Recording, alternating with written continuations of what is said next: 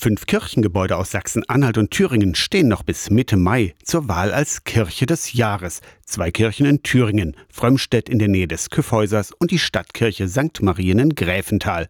Aus Sachsen-Anhalt nominiert sind Sylda in der Nähe von Hettstedt, Großpaschleben nahe Köthen und die Johanneskirche in Allstedt. Kirche des Jahres ist eine Publikumswahl der evangelischen Kieber Stiftung, der Stiftung zur Bewahrung kirchlicher Baudenkmäler.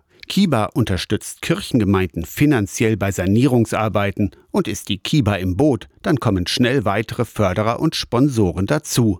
Allein in Thüringen und Sachsen-Anhalt hat die Stiftung in mehr als 20 Jahren über 400 Kirchen mit rund 11 Millionen Euro gefördert.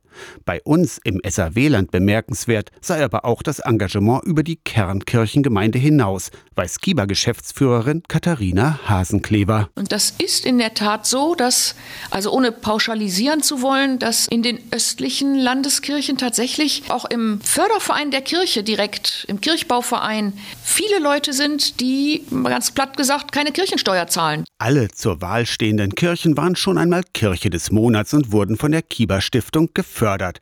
Kirche des Jahres ist ein reiner Ehrentitel. Gewinnen könnt ihr allerdings, wenn ihr bis 15. Mai im Internet unter kirchedesjahres.de abstimmt. Bücher, CDs, Wein und eine Hotelübernachtung sind die Preise. Aus der Kirchenredaktion Torsten Kessler, Radio SAW.